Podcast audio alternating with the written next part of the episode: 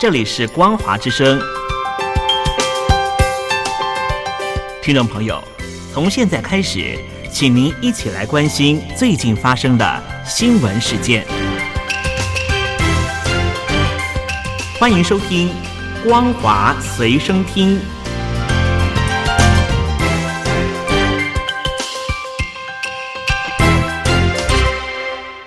听众朋友，你好，欢迎收听《光华随身听》，我是嘉玲。我们来关心最近发生的新闻。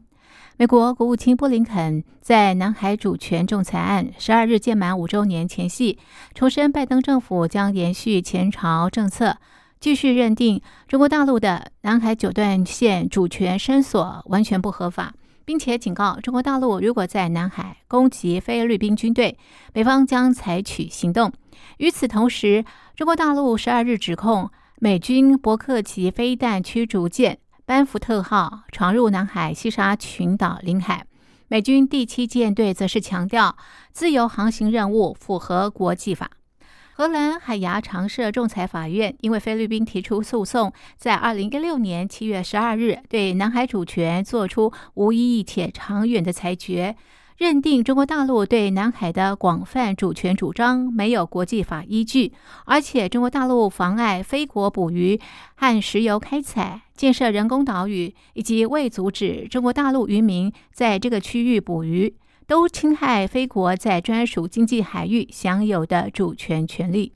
中国大陆九日再次重申不接受该国际裁决。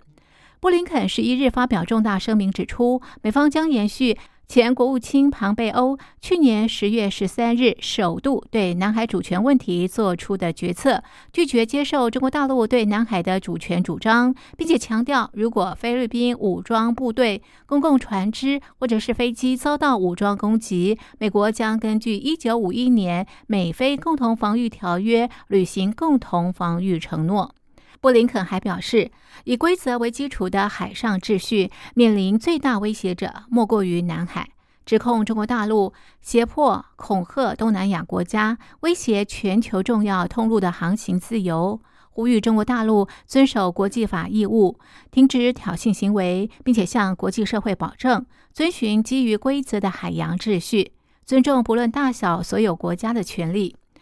美联社分析，川普政府去年的声明曾经引起中国大陆愤怒回应。布林肯的最新说法一定会再次激怒中国大陆。与此同时，中国人民解放军南部战区发言人田军礼十二日表示，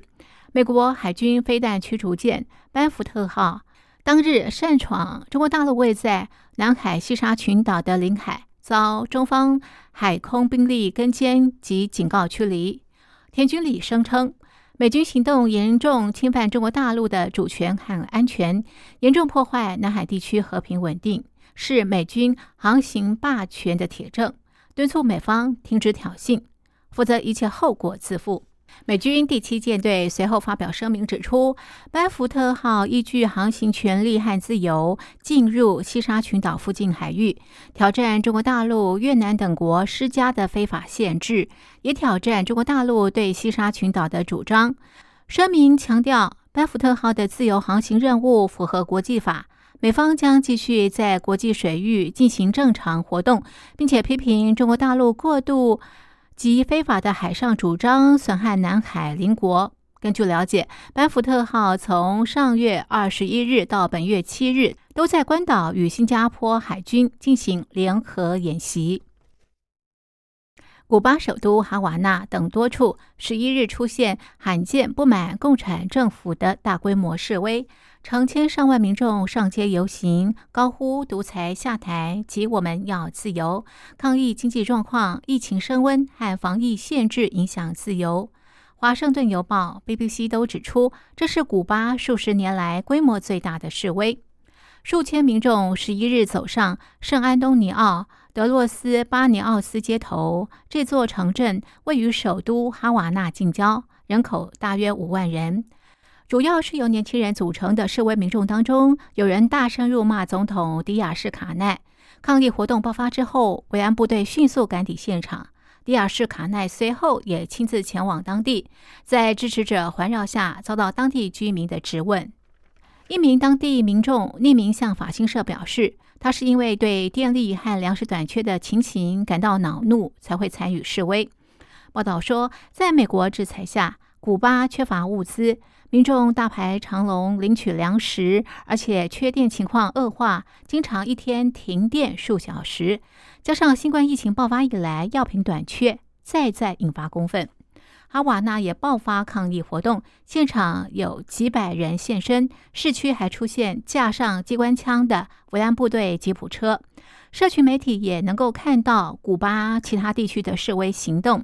一些示威者怒而掀翻警车，并且和上街反制的政府支持者冲突，还有示威者遭到警察殴打逮捕。BBC 指出，古巴正遭逢三十年来最严重经济危机。由于疫情和美国制裁，去年古巴经济萎缩百分之十一。另外，古巴有超过四分之一民众至少接种一剂新冠疫苗，但是因为 Delta 变异株肆虐，十一日通报新增病例将近七千例，四十七人病逝，都创单日新高。多处民众十一日一早自动发起示威。这个国家以往能够获得批准的集会，通常只会是共产党活动。民众在晚间九点防疫宵禁前几乎都已经散去，但是哈瓦那街头仍然有大批军警戒备。身兼古巴共产党党魁的总统迪亚士卡奈十一日下午在全国电视演说中，把动乱归咎美国，呼吁支持者上街正面迎击挑衅行为。他表示，许多抗议民众遭到美国精心谋划的社群媒体活动以及佣兵操弄。美国白宫国安顾问苏利文表示，美国支持古巴言论和集会自由，强烈谴责任何针对和平示威者的暴力。俄罗斯外交部发表声明表示，呼吁外部势力不要介入古巴。纽西兰总理阿尔登十二日宣布，亚太经济合作会议 （APEC） 领导人十六日将举行一场临时召开的视讯会议，讨论亚太地区如何因应新冠疫情及其经济影响。阿尔登预计十一月在线上召开亚太经合会二十一个国家的年度峰会，但是他呼吁在十六日额外进行另外一场非正式会议，以检视当前因应疫情危机的做法。法新社报道，阿尔登说，美国总统拜登和俄罗斯总统普京已经确认将参加亚太经合会，大多数领袖也表示将与会。他在声明中说，领导人额外进行这样的高层会议是 IPEC 史上第一次，这反映我们都盼望走出疫情和经济危机。声明指出，APEC 各经济体过去一年遭受二次世界大战以来最大的经济萎缩，失去八千一百万个工作机会。共同应应危机，对于加速此地区经济复苏至关重要。APEC 汇集了从美国到巴布亚纽几内亚的环太平洋国家，经济产值合计占全球国内生产毛额的百分之六十。纽西兰作为今年 IPEC 会议主办国，已经表示有意加速区域内疫苗和医疗物资贸易。阿尔登表示，十六日的会议将讨论疫苗接种和政府如何保障就业、提振经济等问题。疫情方面，全球这一波新冠肺炎疫情主要是受到印度发现的 Delta 变种病毒感染。大陆广东疾控中心一项研究发现。Delta 变种病毒感染速度快百分之两百二十五，而且病毒的载量比原始病毒高一千倍。报道引述美国疾控中心表示，Delta 变种病毒株会在疫苗接种率低下的国家快速传播，目前只能仰赖接种授权疫苗避免感染、住院或是因为重症而死亡。